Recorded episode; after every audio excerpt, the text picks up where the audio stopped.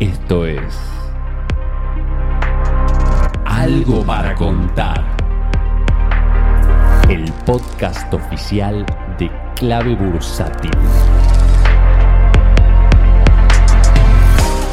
Hola, ¿qué tal? ¿Cómo están? Bienvenidos a este nuevo podcast de Algo para Contar. Quien les habla en el día de hoy, Maru Cape, y vamos a estar hablando de los sectores económicos de las empresas que cotizan en bolsa, porque en escenarios de enfriamiento económico o de recesión, normalmente las empresas tienden a disminuir sus ganancias o incluso llegar a generar pérdidas si hablamos de recesiones mucho más graves. Entonces la idea de este podcast es poder ver qué sectores lo hacen peor, cuáles lo hacen mejor en este tipo de escenarios. Así que en principio vayamos a ver cuáles son los sectores que mejor se desempeñan ante este tipo de escenarios. Entonces, por un lado tenemos lo que son el consumo básico, utilities y salud. Es decir, esas empresas relacionadas a las necesidades básicas, a las necesidades cotidianas. Estamos hablando de alimentos, bebidas, estamos hablando de los servicios públicos, las medicinas,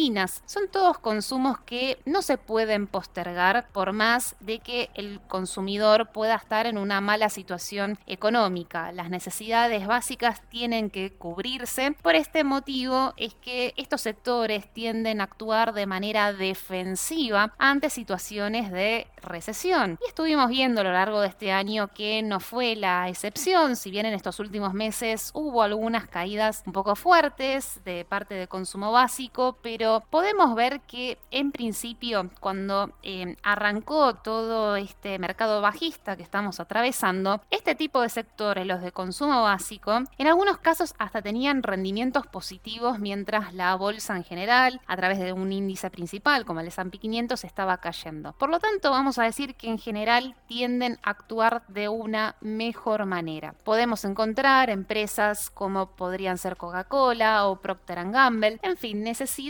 básicas que tenemos que cubrir indistintamente de que estemos atravesando un mal momento económico. Por el contrario, ¿qué sectores tienden a hacerlo peor en este tipo de eh, situaciones eh, o de contextos de la economía? Bueno, por un lado, el consumo discrecional. A diferencia del consumo básico, el consumo discrecional sí puede ser postergado porque no está ligado a necesidades básicas, sino que más bien tienden a, haber mayor demanda cuando la situación económica del consumidor se encuentra bien. Ni que hablar si estamos hablando de, por ejemplo, consumo de lujo. Podemos incluir lo que son los viajes, lo que pueden ser el entretenimiento. Es decir, este tipo de consumos normalmente va a estar aumentando cuando la economía se encuentra en expansión, en crecimiento. Otro de los sectores que también suelen ser eh, bastante, son bastante perjudicados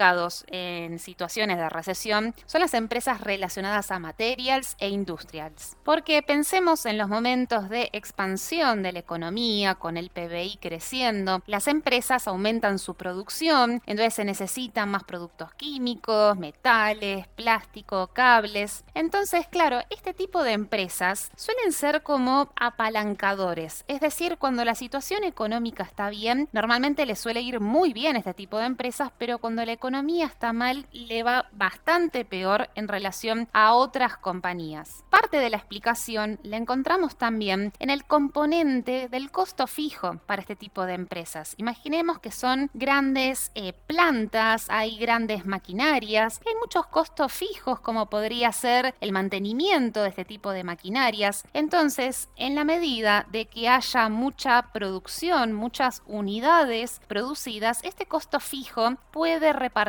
en mayores unidades, mientras que si está atravesando un momento de recesión, al fabricar menos cantidad, este costo puede distribuirlo ante menores unidades producidas. Por eso, en momentos positivos de la economía, al aumentar las ventas, también aumentan sus márgenes de beneficio. Por el contrario, en momentos de recesión o de desaceleración económica, se ven perjudicadas sus ganancias. Ahora bien, si bien estudiamos dos post de sectores, los que lo hacen mejor y los que lo hacen peor ante contextos de recesión, este enfoque más bien está relacionado a las ventas o a la demanda de los productos que venden estas empresas, pero no estamos hablando nada respecto a que si sus precios puedan ser baratos o caros en relación al valor de estas empresas. Porque no nos olvidemos que el mercado se adelanta y si justamente empresas del sector de consumo básico, por ejemplo, estuvieron desempeñándose bastante bien, por lo menos a principio de año, bueno, también es de esperarse que al haber más demanda de sus acciones, en realidad su precio no vaya a estar eh, muy barato, por el contrario, tenderá a estar barato de a poco aquellos sectores que sean menos demandados. Por eso es muy importante analizar el negocio de la empresa, pero nunca perder de foco si el precio al cual estaríamos comprando es atractivo,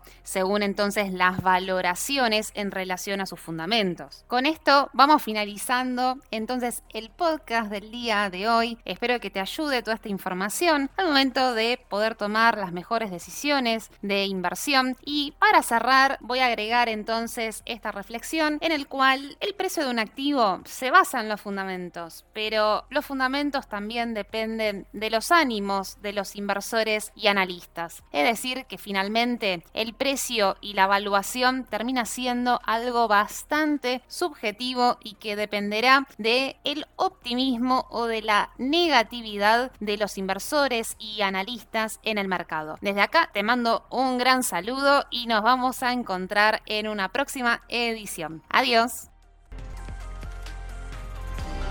Si querés enterarte de la última información del mercado en tiempo real y sin costo alguno, sumate a nuestra comunidad de WhatsApp en clavebursátil.com barra comunidad.